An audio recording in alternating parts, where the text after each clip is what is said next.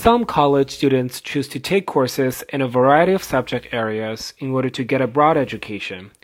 Others choose to focus on a single subject area in order to have a deeper understanding of that area. Which approach of course selection do you think is better for students and why? I think that taking courses in a single subject area is better for students because we develop a deeper and more detailed understanding of that area. College is expensive, and I wanted to use my tuition to make sure that I graduated with a deep understanding of finance, because I'm going to begin my career in finance.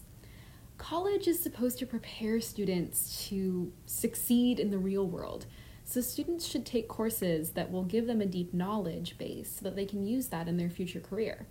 If students wish to broaden their education beyond their specialized field, for example, art history instead of finance, I think they can do that on their own time by listening to podcasts or watching documentaries. College courses should be used to become an expert,